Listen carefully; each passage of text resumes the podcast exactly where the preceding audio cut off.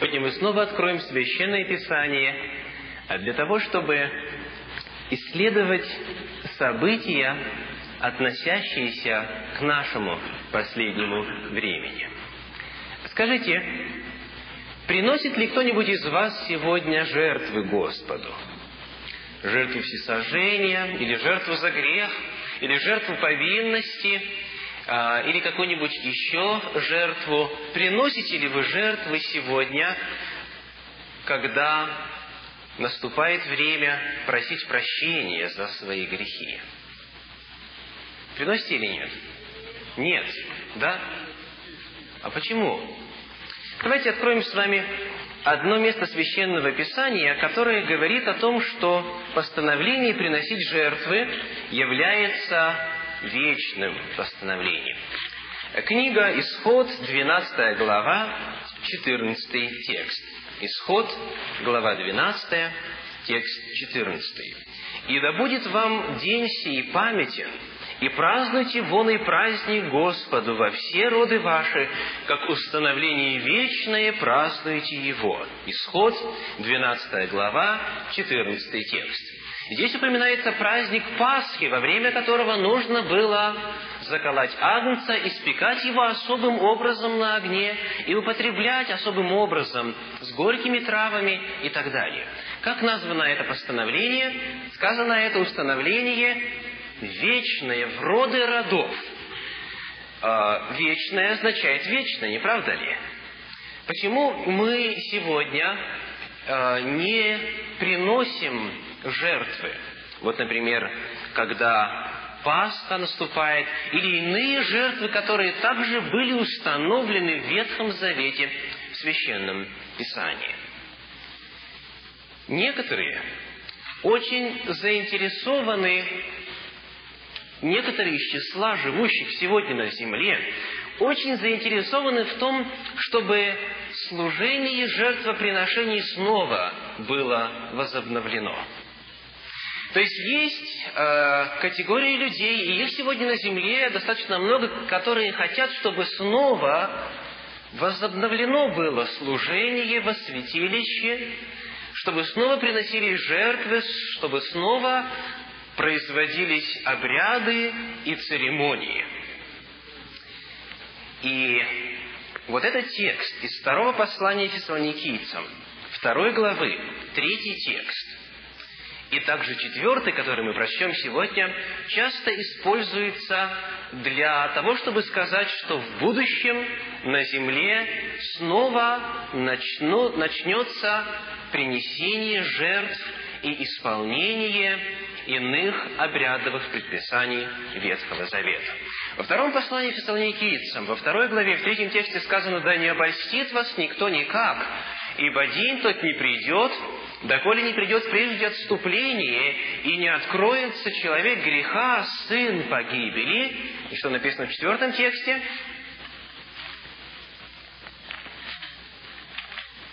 В храме Божьем сядет он, как Бог, выдавая себя за Бога. И многие христиане ожидают сегодня, что храм Божий будет отстроен, что он будет восстановлен в Иерусалиме, и служение обрядовое, жертвоприношение и все иное, что было связано со служением во святилище, снова будет восстановлено. Более того, считается, что Божья воля как раз в этом заключается, чтобы на земле снова начали приносить жертвы в храме, который будет восстановлен в Иерусалиме. Так ли это? В действительности ли Бог ожидает этого? В действительности ли Священное Писание призывает к тому, чтобы храм был снова восстановлен и чтобы снова возобновилось богослужение? Что а, означают вот эти праздники и обряды и церемонии, которые были установлены для ветхозаветнего святилища. Об этом наша сегодняшняя тема. Итак, первый вопрос, который я хочу задать сегодня, скажите, где впервые или когда в истории Земли была установлена система жертвоприношений, то есть система обрядов? когда впервые на нашей земле была принесена жертва. И кем она была установлена? Кем? Каин и Авель, кто-то вспоминает Авраама, чуть, чуть позже. Господом, самим Господом, где? Давайте прочитаем о том, как все произошло. Земля только что вышла из рук Творца, и Господь только что устроил ее. Он сотворил человека по образу своему, по образу Божию сотворил его, мужчину и женщину сотворил их. И э, Господь заповедал им способ, благодаря которому они могли бы дальше продолжать наслаждаться жизнью вечной, продолжать дальше жить в этом удивительном Эдемском саду, который дан был им. И этим способом было воздержание от чего? От употребления плодов с дерева познания добра и зла. Потому что этим действием человек либо бы подтвердил свою верность Господу, либо наоборот заявил бы о том, что он восстает против Бога и прислушивается к противнику Божию, к, дьяволу или сатане, или который назван змеем там. И вот когда грехопадение, к сожалению, произошло, когда люди э, решили идти своим путем и не прислушались к тому, о чем их предупреждал Господь, и Господь не оставляет их без надежды. В этой же третьей главе книги «Бытие», где описывается грехопадение, Господь оставляет в пятнадцатом тексте этой третьей главы обетование о семени жены, которая придет для того, чтобы поразить змея в голову. В третьей главе, в пятнадцатом тексте сказано «И вражду положу между тобою», он обращается к змею, «и между женою, и между семенем твоим, и между семенем ее. Оно будет поражать тебя в голову, а ты будешь жалить его в пету». И далее Священное Писание а, объясняет, что этим, этим семенем как раз был кто? Иисус Христос, который родился от жены, и который поразил дьявола, который одержал на ним победу на Голговском кресте. И когда он а, был умершлен, затем воскрес на третий день. И вот в этой же третьей главе, после провозглашения этого обетования о грядущем Спасителе, в 21 тексте говорится следующая интересная информация. 21 текст. «И сделал Господь Бог Адаму и жене его одежды кожаные и одел их». И мы, естественно, задаем вопрос, откуда могли появиться кожаные одежды или одежды из кожи а, в раю, где не было еще греха, где не было смерти, где не было убийства. Одежды с кожи, это, они должны были появиться благодаря отнятию жизни у каких-то живых существ, у которых была кожа. То есть, очевидно, были принесены в жертву какие-то животные, которые умерли вместо Адама и Евы в тот день, и которые указывали на грядущую жертву, на Агнца Божия, который возьмет на себя грех мира и умрет за грехи всего человечества. И о том, что здесь в действительности была принесена жертва, свидетельствует э, косвенным образом книга Левит, седьмая глава. Давайте прочитаем вместе. Книга Левит, седьмая глава, текст восьмой. Левит, седьмая глава, восьмой текст. Здесь описывается закон о жертве, и э, сказано следующее – 7 глава, 8 текст. «И когда священник приносит чью-нибудь жертву всесожжения, кожа от жертвы всесожжения, которую он приносит, принадлежит священнику». То есть мы знаем, что когда священник приносил жертву всесожжения, то кожа оставалась ему. Жертва, вернее, животное приносило жертву, а кожа использовалась для какой-либо иной нужды. Ту же самую картину мы видим в Эдемском саду, после грехопадения. Когда Господь дал это обетование, Он сразу установил систему жертвоприношений. Были принесены в жертву какие-то животные, и кожа была использована для Адама и Евы, для того, чтобы сделать им одежду. То есть система жертвоприношений установлена была Господом в самом начале, сразу после грехопадения, для того, чтобы указывать на грядущую жертву. И хотя Священное Писание в книге Бытие не описывает подробно, как Господь давал это повеление, а, но мы точно знаем, что это в действительности было по описанию, которое предлагается. Дело в том, что книга Бытие не представляет собой книги законов, где сказано, как и что нужно делать. Книга Бытие переводится как? О чем эта книга? Это книга начал. То есть это книга, которая сообщает, как все началось. Она не сообщает о том, например, что Каин знал о заповеди «не убивай». Библия нигде не описывает, что Бог сказал Каину, что убийство – это грех. Но когда у Каина в сознании возникла мысль отнять жизнь у своего брата Авеля, Бог что ему говорит, помните? У дверей грех лежит, но ты господствуй над ним, хотя он влечет тебя к себе. И вот вопрос, откуда же Каин мог узнать о том, что убийство, которое он хотел совершить, запланировал совершить, это грех? Библия нигде перед этим не, не описала, что убийство – это грех. Причина просто в том, что книга Бытия – это книга начал. Она не описывает законы, она не дает предписания, она описывает, как все началось, это повествование. Итак, первая жертва была принесена еще в раю.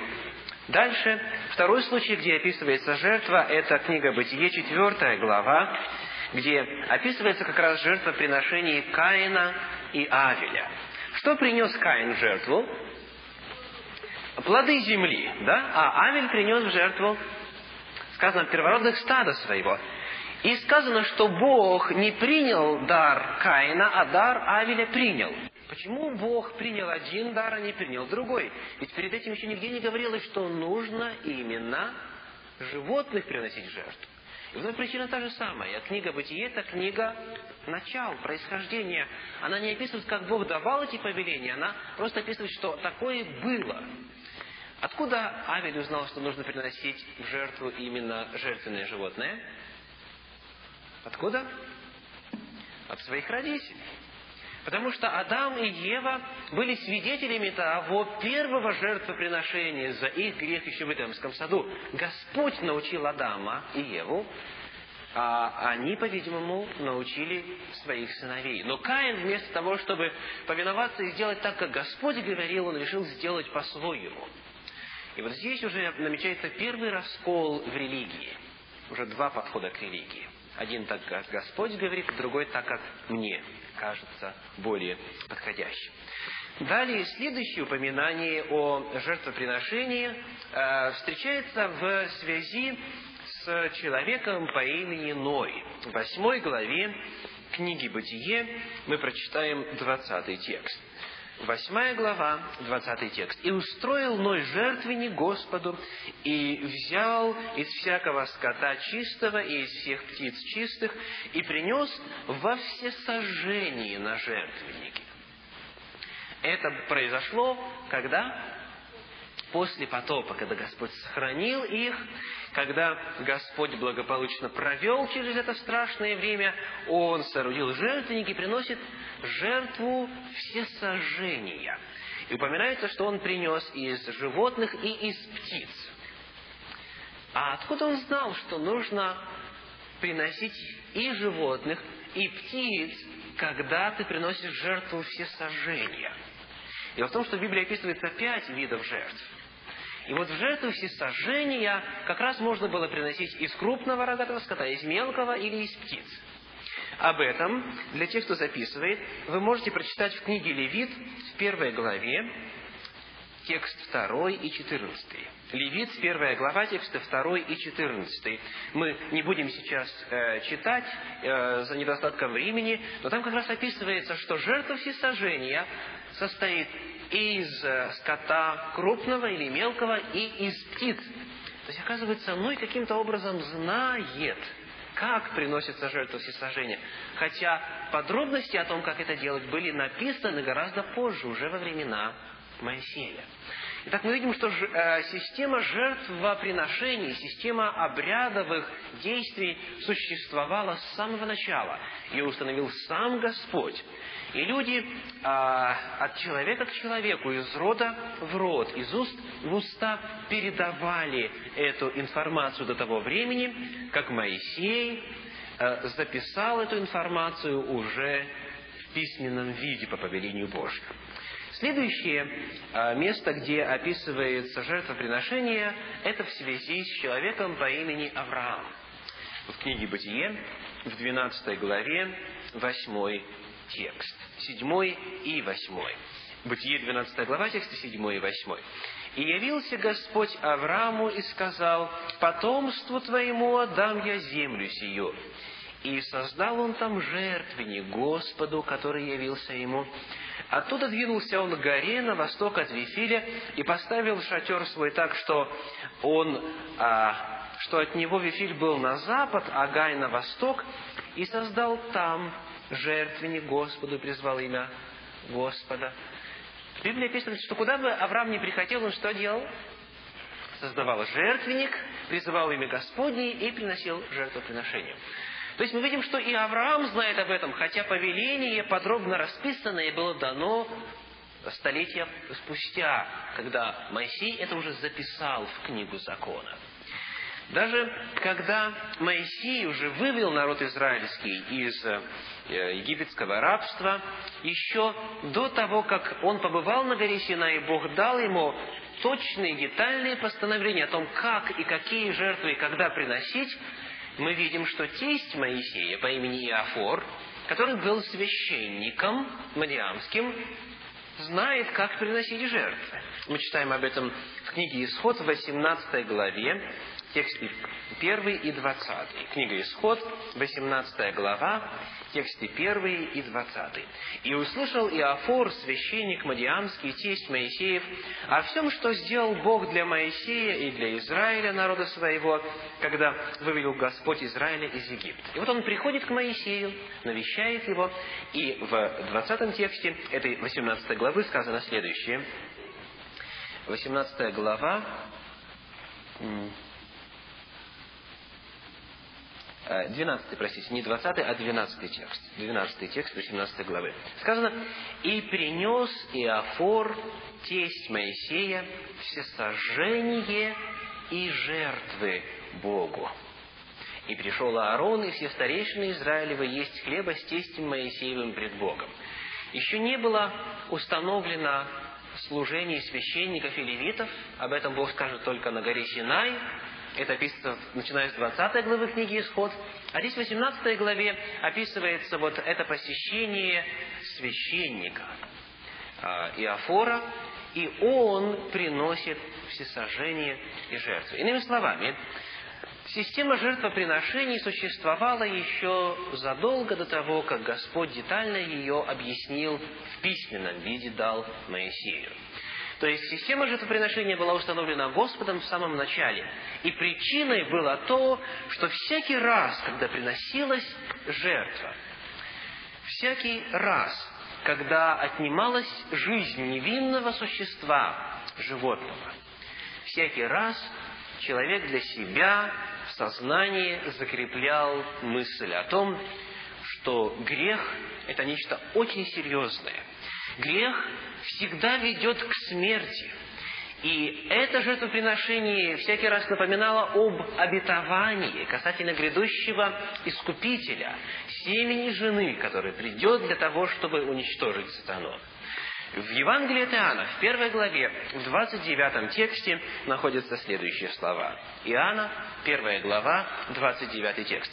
На другой день видит Иоанн, идущего к нему Иисуса, и говорит, «Вот Агнец Божий, который берет на себя грех мира.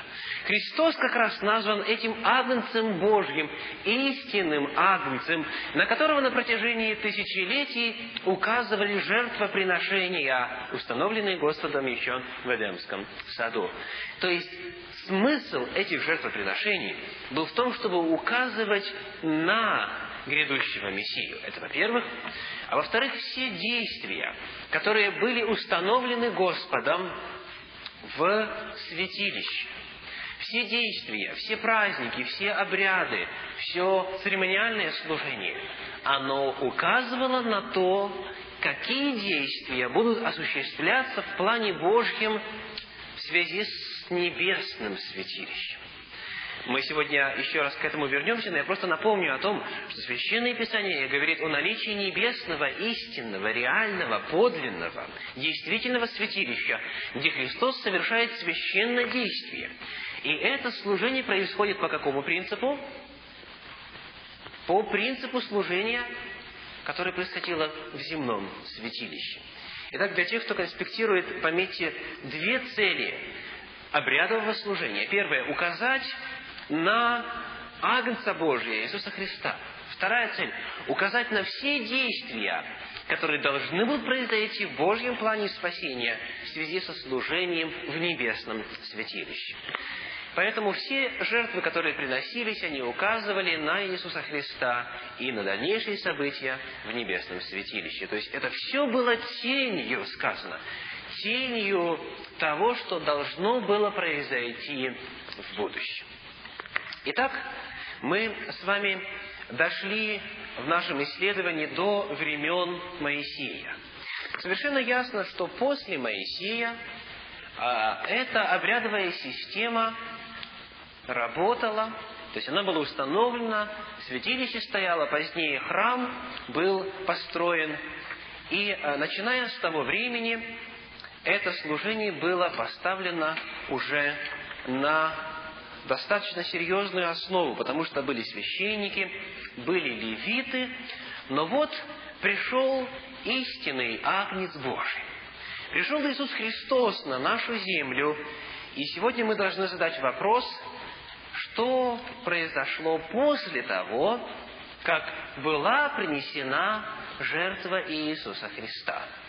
То есть обрядовое служение после смерти Христа.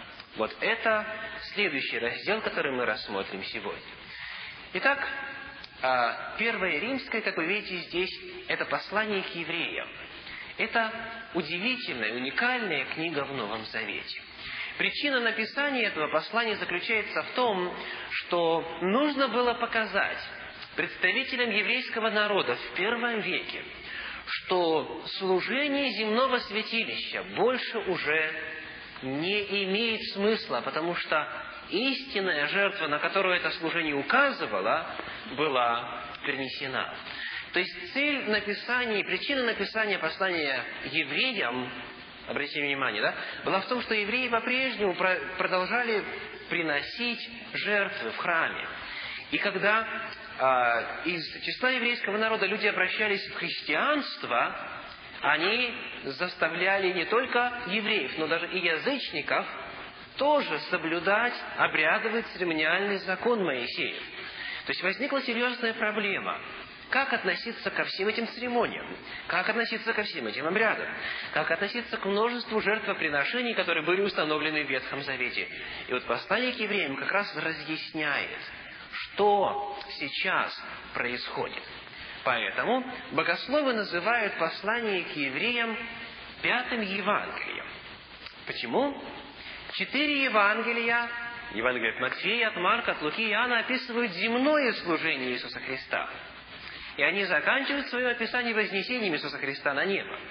Но после вознесения Иисус Христос стал священником или первосвященником.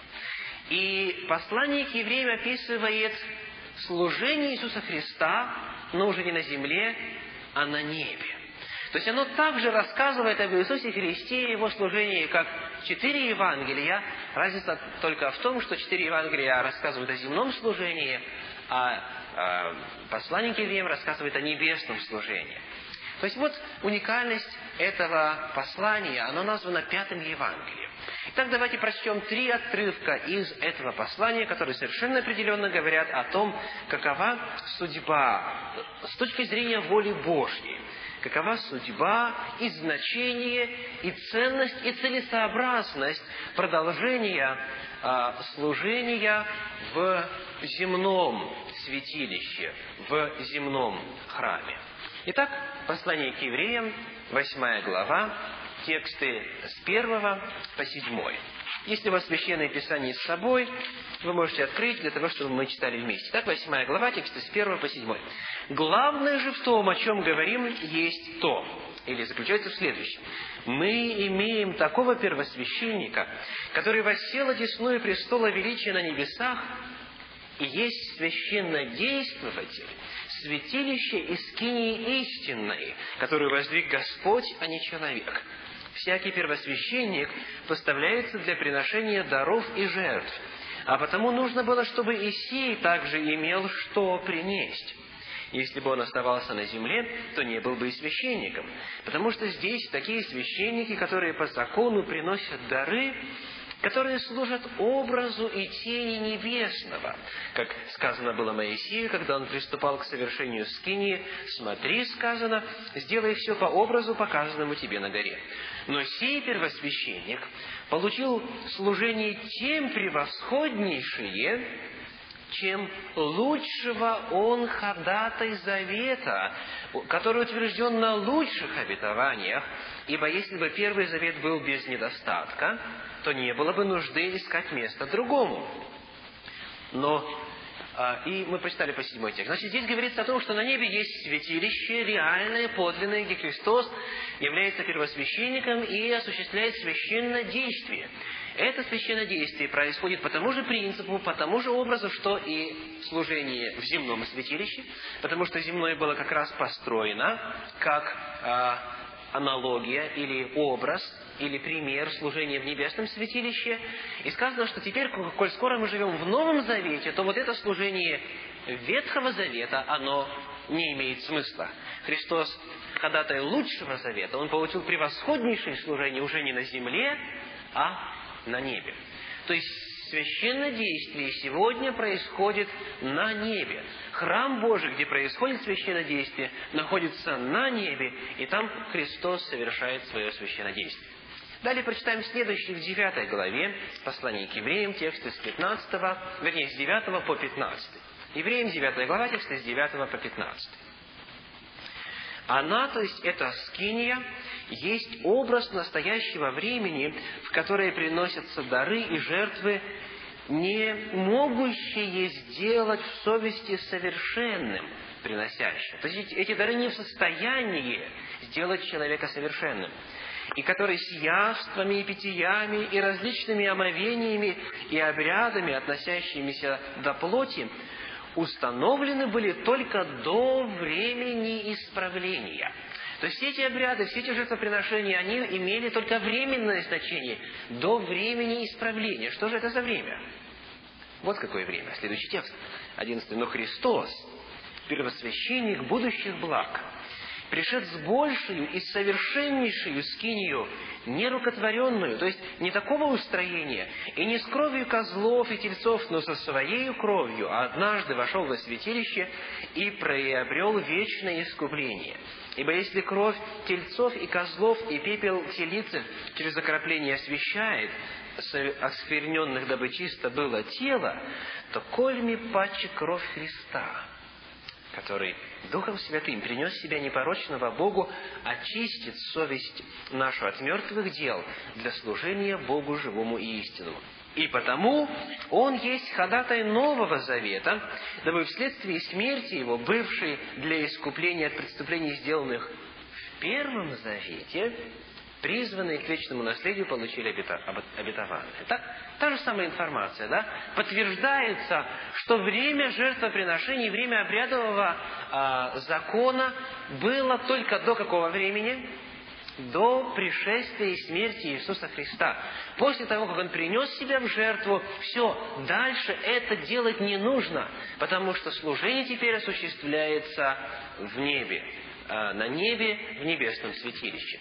Ну и далее, десятая глава послания к евреям, тексты с первого по десятый, десятая глава, тексты с первого по десятый, говорят следующее. «Закон, имея тень будущих благ, а не самый образ вещей, одними и теми же жертвами, каждый год постоянно приносимыми, никогда не может сделать совершенными приходящих с ними. Ибо невозможно, четвертый текст, чтобы кровь тельцов и козлов уничтожала грехи. И далее описывается, что они уничтожаются только чем? Кровью Иисуса Христа. И так сказано, по сей-то воле освящены мы единократным принесением тела Иисуса Христа. То есть вот эти все тексты Священного Писания в послании к евреям а, говорят о том, что то, что происходило тогда в храме, когда это послание было написано, жертвы все еще приносились.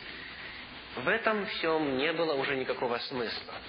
Это все было бесполезно, потому что Иисус Христос уже приступил к служению в действительной скинии, в истинном святилище, небесном святилище.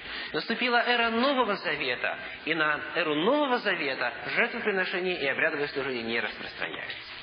Дальше давайте посмотрим на цифру римская 2, значение смерти Христа. Что же произошло во время смерти Иисуса Христа? Евангелие от Матфея, 27 глава, тексты 50 и 51. Матфея, 27 глава, тексты 50 и 51. Иисус же, опять возопив громким голосом, испустил дух. И вот завеса в храме раздралась надвое, сверху донизу, и земля потряслась, и камни расселись. Когда Иисус Христос умер на кресте, тогда разделение святилища на святое и святое святых было аннулировано. То есть сама система этого служения была прекращена, остановлена, аннулирована смертью Иисуса Христа. И я хочу э, рассказать э, некоторые очень важные детали. Дело в том, что вот эта завеса или занавес в храме, которая разделяла святое и святое святых, была достаточно массивным сооружением. Э, Иосиф Флавий описывает, что когда эта завеса была изготовлена, сто человек потребовалось для того, чтобы ее повесить. Храм был достаточно высоким. И толщина этой завесы, как опять же сообщают историки, была в ладони. Толщина этой завесы. То есть вы представляете, какую силу необходимо было иметь для того, чтобы разорвать эту завесу сверху донизу на, на такое огромное расстояние. Это было божественное действие. Бог сам показал, что больше жертвы приносить не нужно. Истинная жертва принесена. И поэтому Священное Писание неоднократно говорит, например, в послании к Колоссянам во второй главе, тексты с 14 по 17. Итак, Колоссянам вторая глава, тексты с 14 по 17 говорят следующие слова. «Истребив учением бывшее о нас рукописание, которое было против нас, и он взял его от среды и пригвоздил ко кресту». Все, Итак, никто не, да не осуждает вас за пищу или питье, или за какой-нибудь праздник, или новомесячье, или субботу. Это есть тень будущего, а тело во Христе. То есть здесь Священное Писание говорит о том, что вот это рукописание, то, что было записано в книге закона Моисеем, которое было против вас сказано, оно было истреблено и пригвождено ко кресту. Давайте прочитаем, что это за рукописание, что оно содержало в себе, а, которое было против нас. Книга Второзакония, глава 31, тексты с 24 по 26. Книга Второзакония, глава 31, тексты с 24 по 26. Сказано, когда Моисей вписал в книгу все слова закона всего до конца, Тогда Моисей повелел левитам, носящим ковчег завета Господня, сказав, «Возьмите сию книгу закона и положите одесную ковчега завета Господня». Одесную означает с правой стороны, справа от ковчега. Положите эту книгу закона, и она там будет свидетельством против тебя. И так, оказывается, Иисус Христос пригвоздил, как Христос сказано, что рукописание, которое было свидетельством против нас. Это рукописание как раз содержало все детали служения во святилище. Как приносить все жертвы, как совершать все эти праздники. Все, что указывало на смерть Христа и на служение затем в небесном святилище, на важные действия в Божьем плане спасения. Поэтому в послании к Галатам, в 4 главе, в тексте 9 и 10 апостол Павел пишет следующие слова. Галатам, 4 глава, тексты 9 и 10. Ныне же, познавши Бога, или лучше, получивши познание от Бога, для чего возвращаетесь опять к немощным и бедным вещественным началам и хотите еще снова поработить себя ими? О чем идет речь? Наблюдаете дни, месяцы, времена и годы. То есть то, что было частью Моисеева церемониального закона, и то, что было истреблено. В этом же послании к Галатам, в пятой главе, тексты с первого по пятый. Пятая глава, тексты с первого по пятый. «Итак, стойте в свободе, которую даровал вам Христос, и не подвергайтесь опять игу рабства. Вот я, Павел, говорю вам, если вы обрезываетесь, то есть это исполнение предписаний Моисеева закона, если вы обрезываетесь, не будет вам никакой пользы от Христа еще свидетельствует всякому человеку, обрезывающемуся, что он должен исполнить весь закон. То есть все эти церемониальные предписания и жертвоприношения и так далее, вы, оправдывающие себя законом, остались без Христа, отпали от благодати, а мы духом ожидаем и надеемся праведности от веры. То есть апостол Павел еще раз говорит о том, что нет пользы от Христа, если люди дальше продолжают соблюдать эти церемониальные предписания. Дальше, во второй главе послания Галатам, текст 21. Галатам 2, 21. «Не отвергаю благодати Божьей, а если законом оправданий, то Христос напрасно умер». Иными словами, Священное Писание неоднократно говорит о том, что значение смерти Иисуса Христа заключается в том, что эта смерть отменила церемониальный закон, отменила всю эту систему обрядов и жертвоприношений, потому что была истинная жертва принесена, и теперь начался новый этап служения уже на небе, в небесном храме. И третье римское, которое мы рассматриваем вот в этом разделе, называется «Служение Христа». Очень важно для правильного понимания всех деталей служения во святилище, очень важно знать и помнить о том, что служение Иисуса Христа состоит из двух этапов, или описано двумя символами. Ну, давайте посмотрим, о чем идет речь. Во-первых, Христос представлен как жертва. В Евангелии от Иоанна, в первой главе, в 29 тексте мы уже читали, «Вот Агнец Божий, который берет на себя грех мира». То есть Христос представлен как жертва. Жертвы, которые приносились, указывали на Него. Но одновременно Христос представлен и как первосвященник, который приносит или приносил в Ветхом Завете жертву. И об этом сказано в послании к евреям, в седьмой главе, тексты с 24 по 26. Евреям, седьмая глава, тексты с 24 по 26 сказано следующее.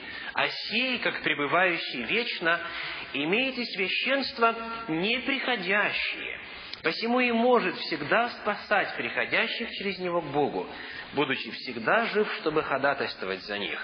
Таков и должен быть у нас первосвященник, святой, непричастный злу, непорочный, отделенный от грешников и превознесенный выше небес». То есть Иисус Христос одновременно воплотил в себе символ и жертвы, и первосвященника. Современное христианство чаще всего обращает внимание на какой символ? На символ Христа как жертвы. То есть часто говорят о том, что Христос это жертва, и Он умер за наши грехи, и Его кровь очищает нас от всякого греха, что мы спасены Его кровью, и так далее, и так далее. Но очень мало говорится об Иисусе Христе, как о первосвященнике. Между тем, почти две тысячи лет Христос только этими занимается на небе сказано, что он стал ходатым и первосвященником, вознесшись на небеса, а в небесном святилище он исполняет это служение. То есть люди пустились в различные способы очищения греха, такие как присвоение права прощать грехи священниками, то есть а, они говорят, вот мы прощаем грехи, мы священно действуем, но на самом деле Христос нас священно действует, священнодеятелем. Там, на небе, происходит процесс очищения наших грехов.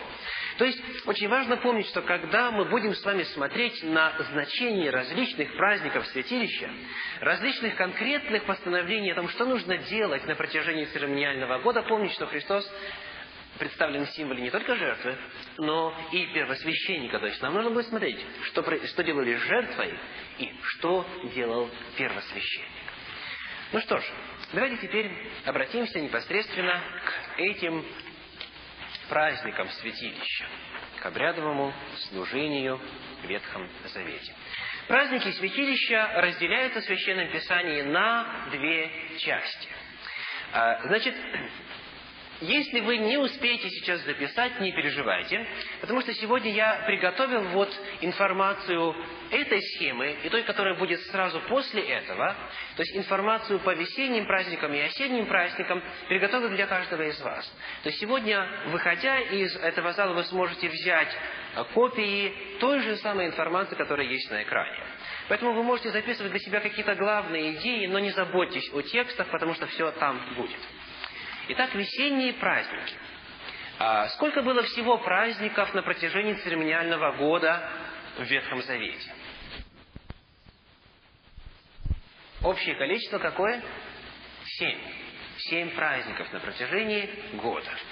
И а, они разделяются на две части, как мы сказали, на весенние праздники и осенние праздники. Итак, давайте рассмотрим весенние праздники, помня, что каждое действие должно указывать на какое-то действие в будущем.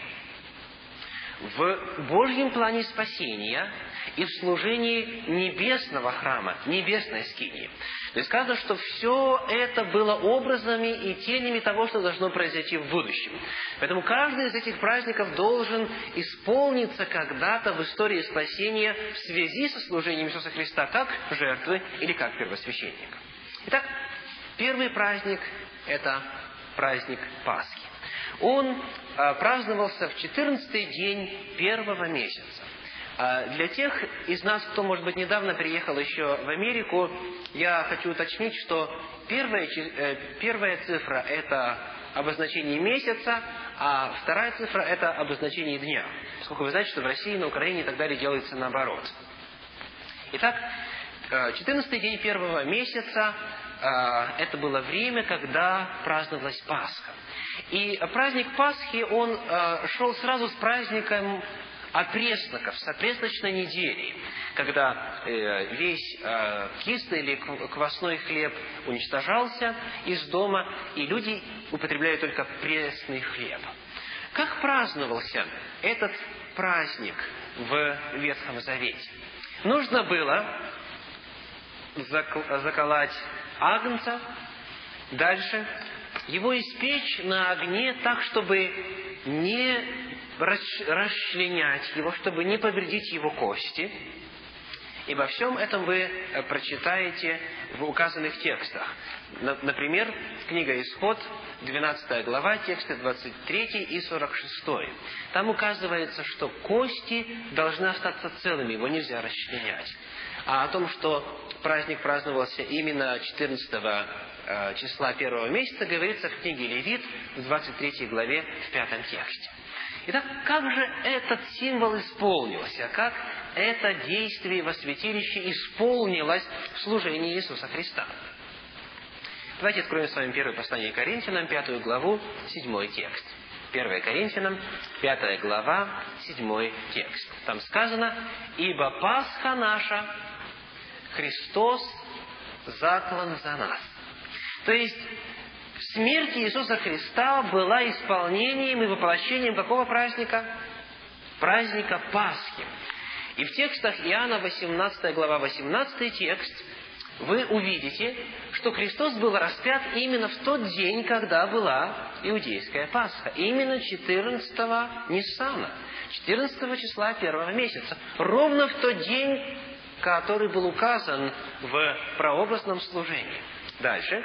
Евангелие Иоанна в 19 главе, тексты с 31 по 36, говорят о том, что когда Иисус Христос умер на кресте, тогда Пилат удивился, что смерть наступила так быстро. И поскольку там наступала суббота, евреи хотели снять эти тела, чтобы они не висели на протяжении ночи и тем более на протяжении субботы. И а, поэтому взяли и двоим из разбойников, которые были рядом с Иисусом Христом, что сделали? Перебили голени, то есть поломали кость, да? Но когда подошли к Иисусу Христу, увидели, что Он мертв, и не стали перебивать голени, не стали сокрушать кости, а пронзили его, его бок, да, сбоку. То есть, иными словами, и там Священное Писание указывает, это произошло во исполнении каких слов? Кость его да не сокрушится.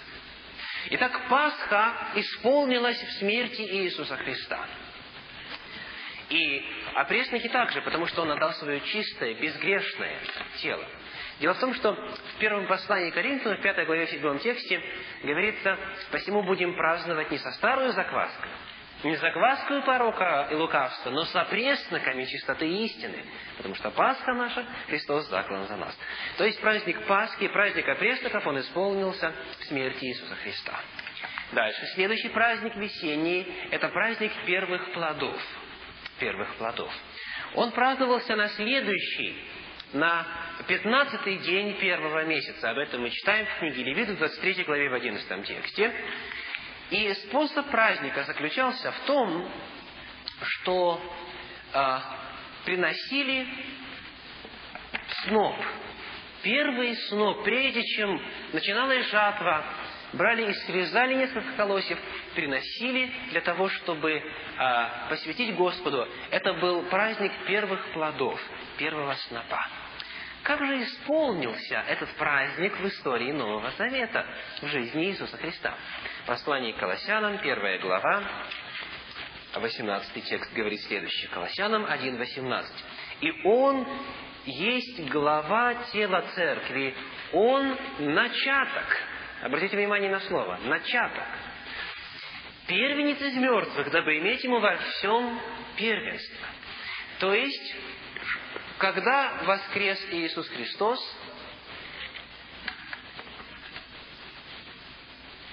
какого числа, давайте посчитаем? М? Распят был 14 -го. Я хочу напомнить, что в Ветхом Завете день начинался когда? С вечера. Да? То есть он был э, распят 14 числа. День начинается с заходом солнца по Ветхому Завету и заканчивается заходом солнца следующего дня. Итак, Иисус Христос был э, э, воскрешен когда? Посчитайте хорошо. На рассвете первого дня недели. То есть, когда?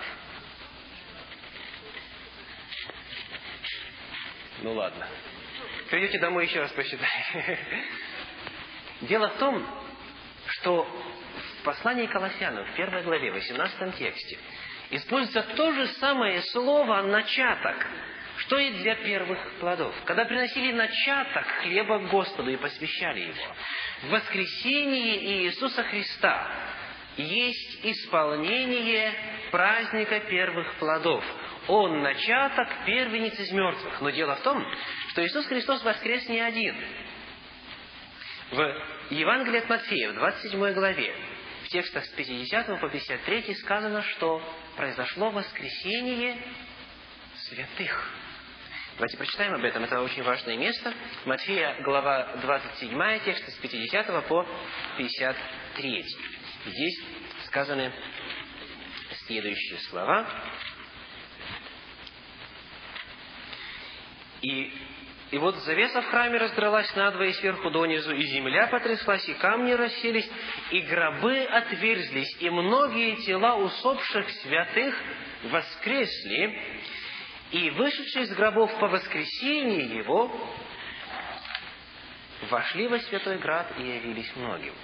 То есть, сказано, они по воскресении его появились и вошли в Святой Град, в Иерусалим. И, и это слово распространилось, об этом все узнали. То есть, когда Иисус Христос воскрес, Он воскрес не один, а с первыми плодами своего спасения. С первыми плодами своей жертвы, своей пролитой крови. Итак, этот символ первых плодов исполнился? Исполнился абсолютно точно. А когда еще мы дома посчитаем, какое было число, вы увидите, что это было именно в тот день, когда приносился первый плод. Следующий праздник – Пятидесятница. То есть Пятидесятница он начина, называется потому, что он производился на пятидесятый день после Пасхи.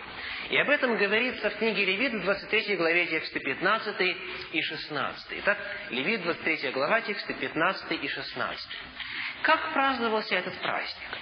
Сказано, и вот э, я сейчас просто продиктую тексты, которые у вас, напомню, будут э, по окончании программы на специальных листочках бумаги. Как праздновался? Левит, 23 глава, тексты 17, 19 и 20. Нужно было уже из собранного урожая испечь квасной хлеб на дрожжах и принести его Господу на святилище и посвятить. И эта жертва, которая приносилась вместе с этим хлебным приношением, должна была приноситься как? С потрясанием. Сказано, священник принесет это, потрясая перед лицем Господним. И очень интересно, почему вот именно эту жертву он должен был потрясать, то есть как бы так вот размахивать ее, трясти. В связи с чем? Это единственная жертва, которая приносилась вот так, с потрясанием. Что произошло на третий день третьего месяца? Какое важное событие праздновалось на 50-й день? Какое-то очень важное событие из истории израильского народа.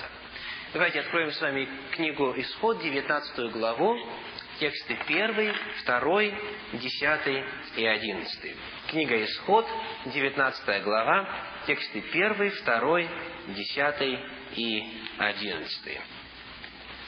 В третий месяц по исходе сынов Израиля из земли египетской, в самый день новолуния, то есть новолуние как раз было начало месяца, то есть в первый день третьего месяца, пришли они в пустыню Синайскую, и там расположились станом против горы Синай. Дальше, тексты 10 и 11. «И сказал Господь Моисею, пойди к народу и освети его сегодня и завтра. Пусть вымоют одежды свои, чтобы быть готовыми к какому дню? К третьему дню. А что в этот третий день произошло? Они получили закон от Господа. На горе Синай Бог провозгласил слова завета. А что с горой происходило в это время? горела и дрожала, тряслась. Да? В этот день был заключен завет. И вот в память об этом событии, ровно в этот день, я хочу обратить ваше внимание на это, третий месяц, третий день, в этот день, когда в день Пятидесятницы приносилось это хлебное приношение уже из квасного хлеба, тогда эта жертва потрясалась как напоминание о том событии, когда гора тряслась, потрясалась во время заключения Завета. Каково исполнение этого праздника в истории Нового Завета? Мы все знаем, это день Пятидесятницы. Книга Деяний апостолов, вторая глава, тексты с 1 по 4, сказано, когда они были все вместе, вдруг сделался шум с неба и явились им огненные языки, почили на каждом, и они стали на разных языках проповедовать то, что Дух Святой им посылал. А, и они, огромное количество людей тогда обратили. Сколько человек крестилось в тот день? Три тысячи человек. Итак, когда было исполнение этого праздника Пятидесятницы, когда также произошли эти необычные события – то есть шум, огонь и э, потрясание. Об этом э, мы можем прочитать в четвертой главе книги Деяний апостолов в 41 тексте, кажется. То есть, смотрите, происходит все точно так, как было указано в этом пророчестве. И Господь здесь подтверждает уже Новый Завет. Он наделяет церковь своей силой, и с этого времени церковь очень быстро начинает распространяться. Итак, это были весенние праздники. Давайте посмотрим теперь на осенние праздники. Осенние праздники проходили в седьмом месяце еврейского календаря, который приходился на сентябрь-октябрь нашего э, календаря. Итак, праздник труб, он начинался в первый день седьмого месяца. Седьмой месяц, в первый день. Об этом говорится в книге Левит, 23 главе, в 24 тексте. Как он праздновался? Об этом сказано в книге числа, 29 а, главе, первый текст.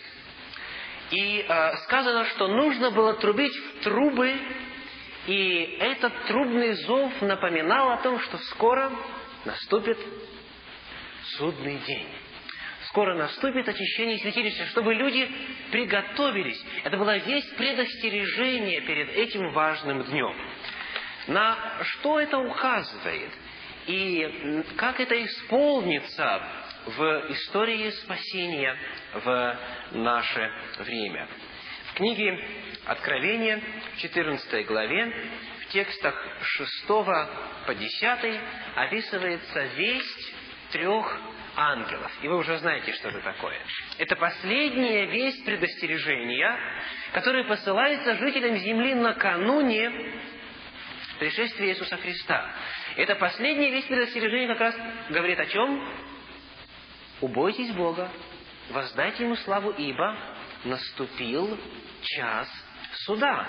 То есть точно так же, как трубы в древности, они напоминали о приближении дня суда, дня очищения дня суда, таким же образом э, в Новом Завете Бог посылает особую весть предостережения для того, чтобы люди могли подготовиться. Итак, исполнением является провозглашение этой вот трехангельской вести, которая должна прозвучать, сказано, на всех языках, для всех народов по всей земле. Дальше. День очищения. День очищения происходил, а, здесь ошибка на, на экране, в десятый день седьмого месяца. То есть не 0,1, а 1,0, да? То есть 10. В десятый день седьмого месяца. Об этом говорится в книге Левит в 16 главе, в 29 тексте. И мы с вами уже подробно исследовали, что происходило в этот судный день. Да? Приносилась особая жертва и очищалось святилище от всех нечистот, которые как бы за год символически накапливались там э, когда грехи все накапливались во святилище. И в это время решалась участь каждого человека. Сказано, что если кто не смирит свою душу, та душа будет истреблена из народа своего. Итак, на что это указывает? На очищение небесного святилища. Священное Писание говорит об этом в, в послании евреям, 9 главе текста 22 и 23, и в книге Даниила, 8 главе 14 текст. Мы подробно изучали. Помните, на 2300 вечеров и утр и тогда святилище, то есть после этого святилище будет очищаться. То есть очищение святилища в земном святилище указывало на очищение святилища и суд в небесном святилище. И это началось с 1844 года. Далее, последний, седьмой праздник в Ветхом Завете, праздник дней и радоваться тому, что Господь провел их через время суда, благодарить за урожай фруктовых деревьев и винограда, и вот способ празднования описывается в книге Левит 23 главе, тексты с 40 по 42, и книге Второзакония 16 глава, тексты 13 и 14. Каково же исполнение, каково же исполнение праздника Кущей в будущем? А, когда наступит время, когда спасенные будут радоваться, веселиться, благодарить Господа? Книге Откровений, в 7 главе, тексты 9 и 10, описывают следующую картину. Откровение 7 глава, тексты 9 и 10. «После сего взглянул я, и вот великое множество людей, которого никто не мог перечесть, из всех племен и колен и народов и языков стояло пред престолом и пред Агнцем в белых одеждах и с пальмовыми ветвями в руках своих. Пальмы, как раз помните, использовались в празднике Хущи. И восклицали громким голосом, говоря, «Спасение Богу нашему, сидящему на престоле, и Агнцу». Когда это произойдет? Во время тысячелетнего царствия и далее в Царствие Божьем. То есть, вот когда спасенные будут радоваться, благодарить Господа, тогда и исполнится праздник Кущи. Итак, давайте теперь суммируем то, что мы сказали. Значение праздников святилища. Итак, Пасха и опресноки указывали на смерть Иисуса Христа, первые плоды на воскресение Христа и святых. Пятидесятница указывала на день Пятидесятницы, когда Господь наделил особой силой для свидетельства.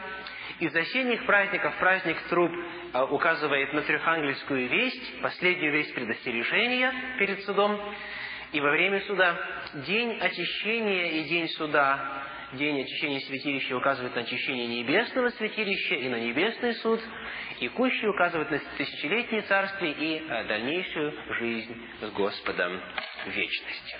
Итак, оказывается, что то, ради чего была устроена небесная, вернее, земная скиния, указывавшая на небесную, все это исполнилось. Теперь служение происходит не на земле, а на небе. В точности, обратите внимание, все детали исполняются в точности. И поэтому, когда мы с вами задаем вопрос, а желает ли Бог, чтобы в наше время на земле было снова восстановлено жертвоприношение – и восстановлена обрядовая система служения. Желает ли Бог, чтобы снова был создан храм по Его воле, чтобы там снова приносились жертвы? Ответ на этот вопрос какой? В этом нет смысла. Это означало бы отвергать то, что истинная жертва уже принесена. И более того, Священное Писание описывает, что накануне излития семи последних язв служение происходит в небесном храме, а не в земном храме каком-нибудь. Откровение 15 глава, тексты с 5, 5 и 6. Откровение 15, 5 и 6. «После сего я взглянул, и вот отверся храм скинии свидетельства на небе, и вышли из храма семь ангелов, имеющие семь язв». То есть на небе есть храм, там происходит служение, и оттуда Божьи суды идут на нашу землю. 15 глава, 8 текст. «И наполнился храм дымом от славы Божьей и от силы его, и никто не мог войти в храм, доколе не окончились семь язв семи ангелов». То есть это небесный храм, там происходит служение.